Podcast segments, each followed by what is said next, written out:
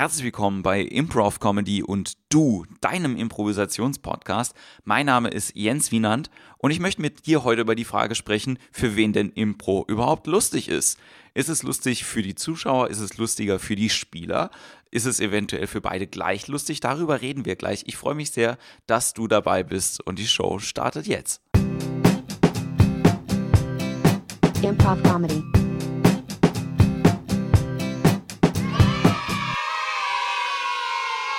Hallöchen. Ich gehe jetzt bei diesem Podcast heute von einer Präambel aus, nämlich Improvisation ist lustig. Ich weiß, allein das ist diskutabel und darüber können wir auch sehr gerne miteinander reden. Das machen wir, glaube ich, auch in den nächsten Folgen mal. Aber erstmal für heute gehe ich davon aus, Improvisation ist lustig und wenn wir Improvisation sehen oder Improvisation machen, lachen wir. Und ich würde ganz gerne mit euch über äh, dieses Lachen sprechen, wie das zustande kommt und ob es vielleicht einen Unterschied dabei gibt, je nachdem, ob wir das Impro selber machen und dadurch lachen oder ob wir zuschauen und lachen und was das beides eventuell auch verknüpfen kann.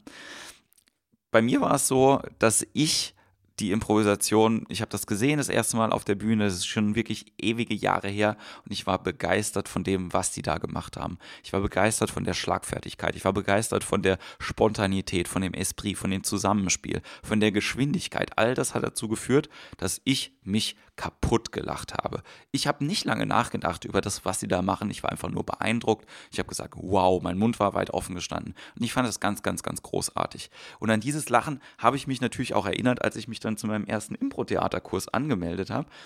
Und dann habe ich wieder gelacht.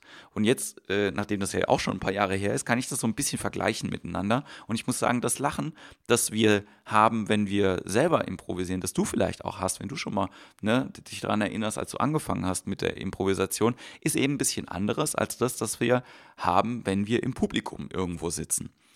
Und das hat verschiedene Gründe und ich versuche die mal so ein bisschen aufzudröseln. Und ähm, denke auch, dass das hilft, wenn wir dann selber damit auf die Bühne gehen. Wenn wir mit der Improvisation, wir in Situationen kommen, an denen wir scheitern. Wir sind aber in einem Safe Room, bei dem das Scheitern vollkommen okay ist.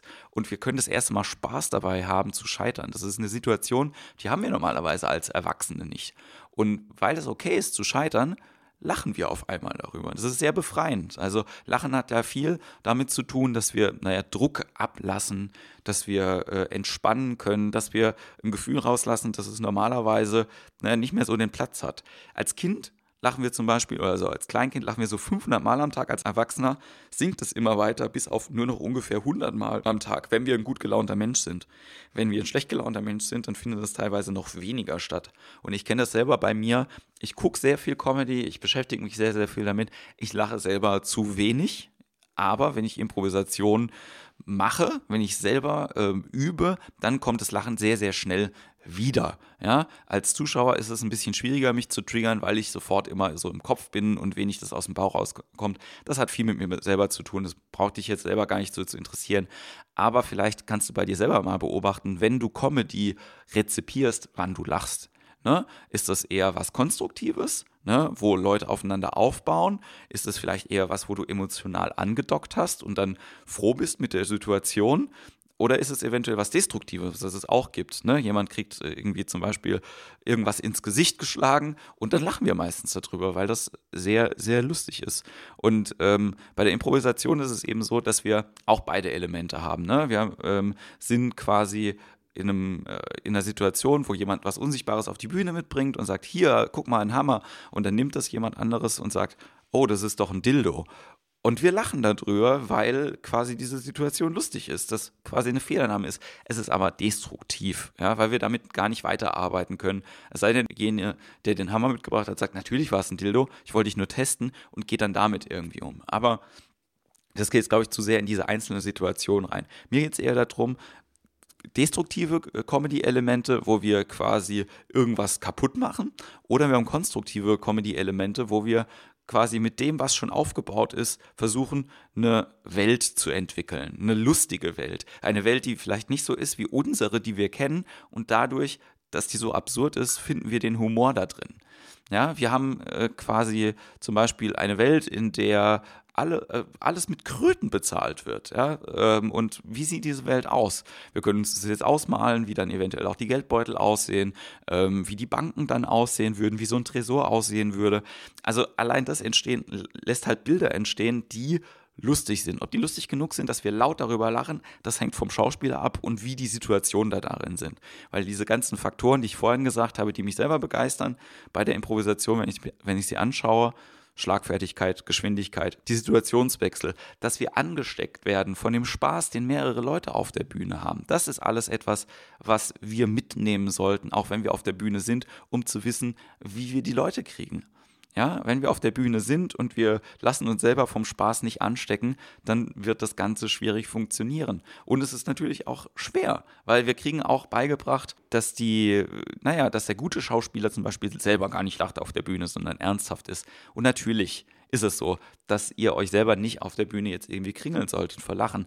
Aber und das ist eure Challenge für heute und für die heutige Folge.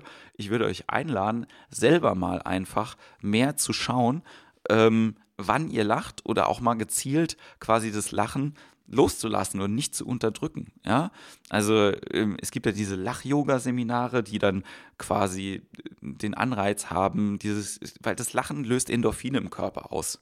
Ne? Und ähm, deswegen finden ja auch Leute, die eine Comedy-Show angucken, das so erleichtert, wenn man halt irgendwie es äh, schafft, jemanden konstant am Lachen zu halten.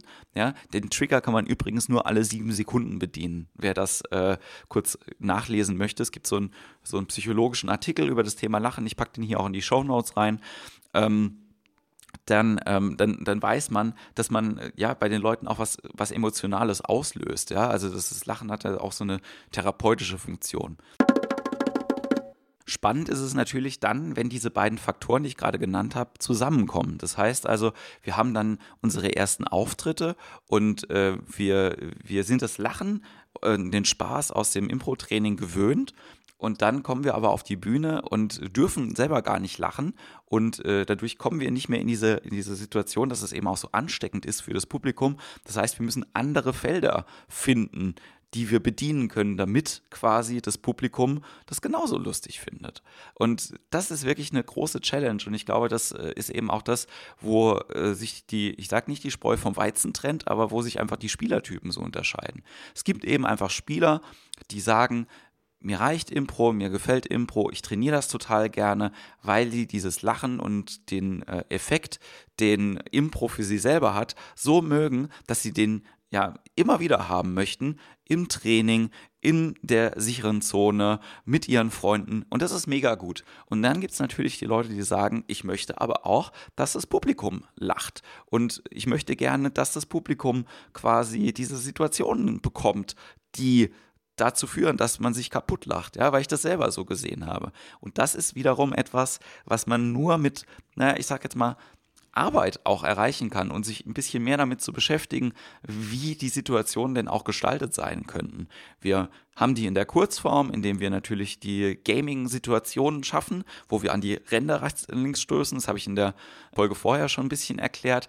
In der Langform ist es so, dass wir über emotionales Investment dahin kommen, dass wir sagen, okay, wir haben eine Figur, wir docken emotional an der an und wenn wir das geschafft haben, dann können wir alles mit der Figur machen, dass es lustig wird. Diese beiden Wege gibt es da auf jeden Fall. Aber es ist schon ein Unterschied, ob man sagt, ich möchte gerne Impro machen, damit ich selber dieses Gefühl des Lachens habe oder ich mache Impro, damit das Publikum lacht. Und ähm, nachdem es diese beiden verschiedenen Felder gibt, auch noch zweite Challenge für diese Woche schaut doch mal bei euch selber, wo ihr euch einordnet. Seid ihr die Menschen, die sagen so, ja, ich mache äh, mach gerne das eine oder nur das andere, ja, oder im Idealfall macht ihr natürlich beides. Und ihr guckt einfach mal, wie groß die Anteile da dran sind. Wen das interessiert, wie das bei mir ist, ihr könnt mir gerne schreiben. Ich freue mich über eure äh, Meinung und Zuschriften und äh, bedanke mich ganz herzlich, dass ihr heute eingeschaltet habt. Wir hören uns nächste Woche wieder bei Improv Comedy und du. Mein Name ist Jens Wienand. Bis bald. Improv Comedy.